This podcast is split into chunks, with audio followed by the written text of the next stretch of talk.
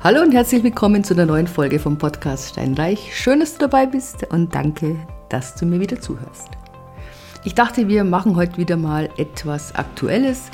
Wir sind ja jetzt im Sommerloch, hätte ich beinahe gesagt. Es ist heiß, es ist warm, es passiert nicht viel. Und es kommen doch immer wieder, gerade jetzt um diese Zeit, ganz interessante Berichte und Studien raus von den verschiedensten Organisationen und von den verschiedensten Instituten. Und momentan ausgeklammert oder möchte ich jetzt hier ausklammern, das ist das Heizungsgesetz. Du weißt ja, das ist nur alles im Werden und im, äh, im Entstehen. Aber für mich ist jetzt interessant, was ist aktuell auf dem Markt los? Und das ist natürlich auch für dich interessant. Generell ist so, dass der August tatsächlich der schwächste Monat im Jahr ist, zumindest bei uns in Bayern. Ich weiß es nicht, wie es bei den anderen Kollegen ist, aber August ist bei uns immer ganz schlecht. Da wollen die Leute ja Sommer, Sonne, Meer und Urlaub fahren und wollen sich da nicht mit Häusern, sei es eigen, sei es als Kapitalanlage beschäftigen. Ich habe jetzt gestern gelesen, was ich sehr interessant fand. Es geht ja um die Neubautätigkeit. Du hast auch gehört, dass der Neubau unglaublich eingebrochen ist. Und das habe ich eben gelesen, dass in Frankfurt im ersten Halbjahr ganze 38 Neubauten verkauft worden sind. Frankfurt 38 Neubauten. Es ist unglaublich. In 21 waren es über 1000. Also da sieht man schon, wie das alles zurückgegangen ist. Neubau natürlich auch deswegen, weil zum einen weniger gebaut wird, jetzt und auch in Zukunft ich muss dir ganz ehrlich sagen, ich würde dir jetzt nicht empfehlen, dass du dich für ein Neubauprojekt interessierst. Es sei denn, es steht schon da. Wenn es da steht, wenn der Boden drin ist, wenn alles da ist, dann kannst du es kaufen. Ansonsten, ich würde dir abraten. Ich habe jetzt hier doch in der, ja, im oberbayerischen Raum, im schwäbischen Raum doch einige Bauträger und Projekte Entwicklerpleiten miterlebt. Manche sind echt da auf der Kippe. Es ist nicht nur dem geschuldet, dass die Zinsen so wahnsinnig angestiegen sind. Ich meine, du musst dir das vorstellen. Die haben Grundstücke eingekauft, natürlich auf Pump, weil es lief ja alles immer wunderbar. Du hast ja gar nichts falsch machen können in den letzten Jahren. Du hast es gekauft und du hast es ein Jahr später einfach schon mal für mehr Geld verkaufen können. Jetzt ist es nicht mehr so. Jetzt haben die finanziert, je nachdem, für entweder variabel oder sagen wir mal ein, zwei, maximal drei Jahre.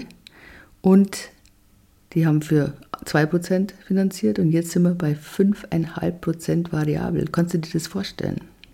Wir sind quasi fast, ja, es hat sich fast verdreifacht. Und das sind unglaubliche Lasten. Auch deswegen, weil der Bauträger, ich meine, der verdient ja an den letzten Wohnungen, die verkauft sind. Die ersten Wohnungen, damit kann er dann vielleicht einmal anfangen, aber der verdient ja damit noch nichts. Das heißt also, er muss verkaufen. Es kauft aber keiner.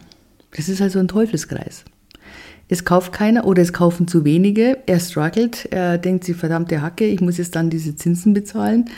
Und für denjenigen, der eben jetzt schon fertig ist oder wo die Finanzierung ausgelaufen ist, der hat jetzt schon die Belastung und die anderen, die sind natürlich sagen, okay, ich muss jetzt dann anfangen, die Grundstücke zu verkaufen oder sonst irgendwas machen, damit ich dann, wenn der Kredit fällig gestellt wird, dass ich dann nicht mehr diese Schulden habe. Also es momentan ist es wirklich schwierig. Es sind herausfordernde Zeiten. Die Grundstücke sind nach wie vor teuer. Die werden zwar reihenweise zurückgegeben, tatsächlich auch in den Kommunen, aber die sind nach wie vor teuer, sind schon günstiger geworden, keine Frage. Also das ist kein Vergleich mehr zu 21, dennoch immer noch ziemlich hochpreisig. Dann sind natürlich auch die ganzen Materialien, die Preise fürs Material ist so raufgegangen. Dazu kommt, dass die Vorschriften immer schlimmer geworden sind, immer schlimmer werden, ob das jetzt Brandschutz ist, ob das äh, die Dämmung ist oder sonst irgendwas und natürlich auch immer teurer alles. Und das trägt alles dazu bei, dass es der Bauwirtschaft einfach gerade im Moment nicht gut geht. Auch da habe ich dann so Studien gelesen, dass, oder Berichte, sind ja keine Studien, das ist ja retrospektiv, dass die die Handwerker, die, die Auslastung der Handwerker, die geht natürlich auch zurück. Ja? Also die sagen jetzt nur, okay, wir haben jetzt ungefähr bis Herbst geht noch alles gut und danach wird es schon weniger. Also jetzt im Moment haben ungefähr 40 Prozent der Unternehmen zu wenig Aufträge. Im Juni waren es 34 Prozent. Also da sieht man schon den Anstieg. Wenn man jetzt aber schaut im, im Juli 22, da waren es nur 10 Prozent. Also im Juli 22 hatten wir schon den Beginn der Krise, aber trotzdem, da hatten die natürlich noch diese ganzen Aufträge am Laufen. Da sind es eben 10 Prozent gewesen. Und jetzt im Moment, ja, ich meine, 40 Prozent ist schon eine Zahl. Die meisten, die meisten haben gut gewirtschaftet, sage ich einfach mal, und haben halt noch ein Polster von, ja, von besseren Zeiten und können vielleicht da jetzt mal ihre Leute dann in die Erholung schicken, mehr in Urlaub schicken oder so. Trotzdem ist es jetzt kein gutes Zeichen, weil man rechnet damit, dass es in den nächsten Monaten eher noch schlimmer wird. Überhaupt zum Neubau. Ich habe dann auch noch was gelesen, was vielleicht für dich auch interessant sein könnte. Der Unterschied, der Preisunterschied zwischen den Bestandswohnungen und den Neubauwohnungen, der ist ja da, der unstrittig. Du hast natürlich auch bessere Standards beim Neubau, gar keine Frage. Und im deutschlandweiten Mittel kann man sagen, ist der Unterschied bei ungefähr 50 Prozent wie gesagt, deutschlandweit. Und dann muss man sich eben die einzelnen Regionen anschauen und da ist es so, je teurer die Gegend ist und je mehr Ballungsraum, desto geringer ist der Unterschied tatsächlich zwischen Neubau und Bestandsbau. Und das fand ich es irgendwie nett. Es gibt tatsächlich drei Ortschaften oder drei Gegenden, da sind die Neubauten günstiger als die Bestandsbauten. Einmal ist es ähm, in MacPom, ähm, jetzt weiß ich gar nicht mehr den Ort, fällt mir jetzt gerade nicht ein. Eine Gegend in MacPom ist es. Da ist aber der Unterschied nicht so groß. Und dann sind es die Ferieninseln Norderney, Baltrum, Jüst und Sylt. Bei, auf Sylt sind tatsächlich die Preisunterschiede ganz gewaltig. Also da kostet eine Bestandswohnung viel mehr als ein Neubau. Ich weiß jetzt nicht, ob es damit zusammenhängt, dass es eben das andere hauptsächlich so gefällige, typische, redgedeckte Bauten sind und vielleicht diese Neubauten eher so 0815 langweilige irgendwo, kann ich nicht sagen.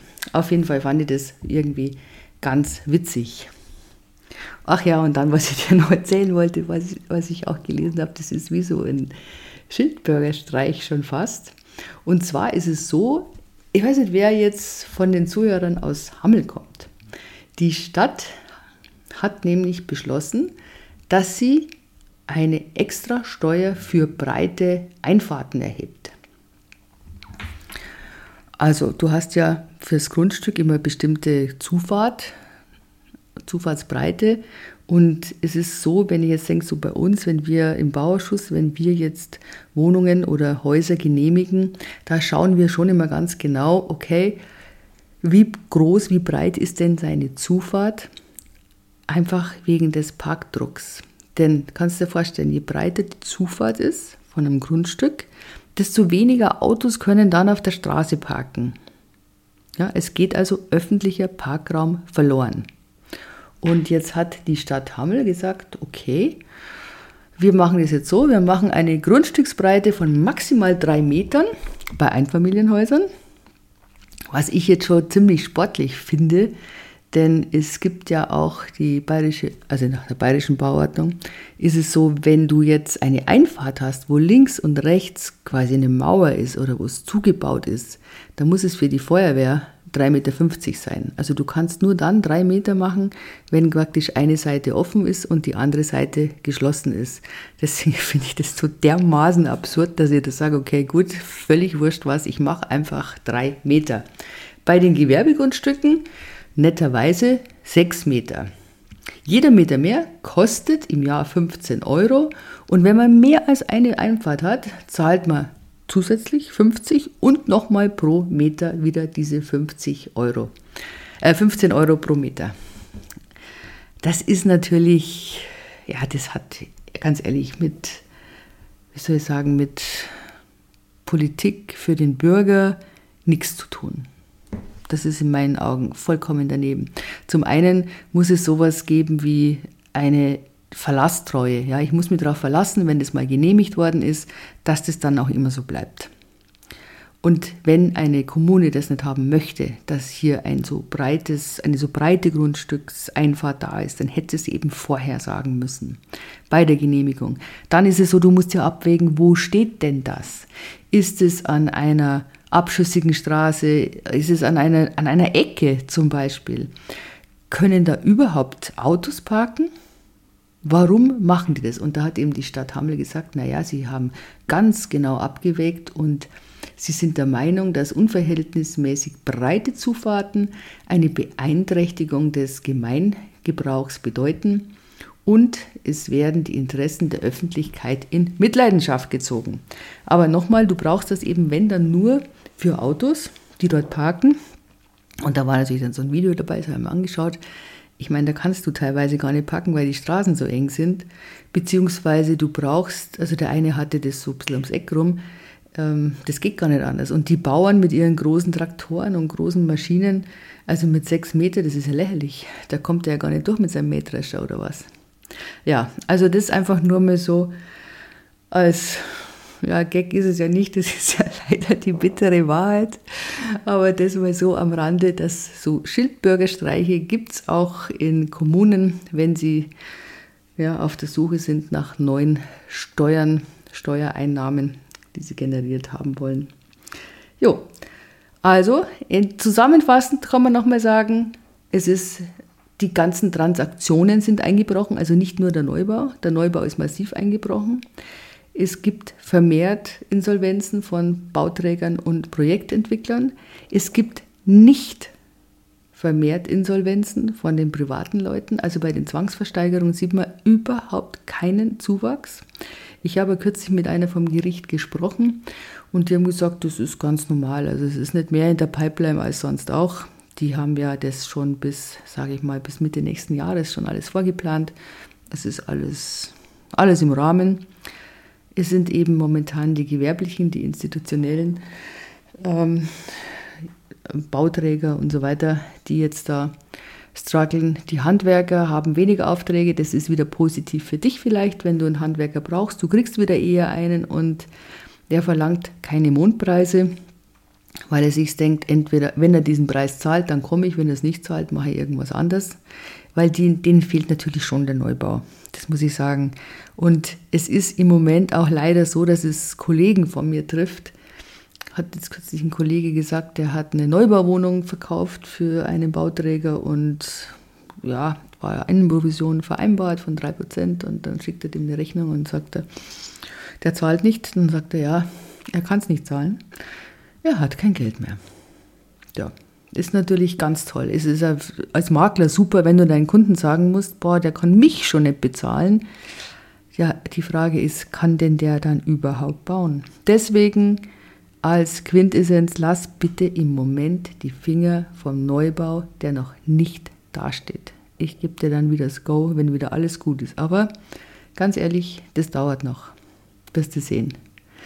In diesem Sinne, das nächste Mal machen wir weiter mit Steuern. Steuern und Immobilien, das ist einmal so ein heißes Thema, finde ich. Und es ist ja ganz spannend, wenn man die unterschiedlichen Sichtweisen von den unterschiedlichen Menschen sich anschaut oder Institutionen anschaut, die da ihre Meinungen vertreten, machen wir das nächste Mal. In diesem Sinne, eine schöne Woche und alles Gute und ich freue mich, wenn du wieder dabei bist. Ciao!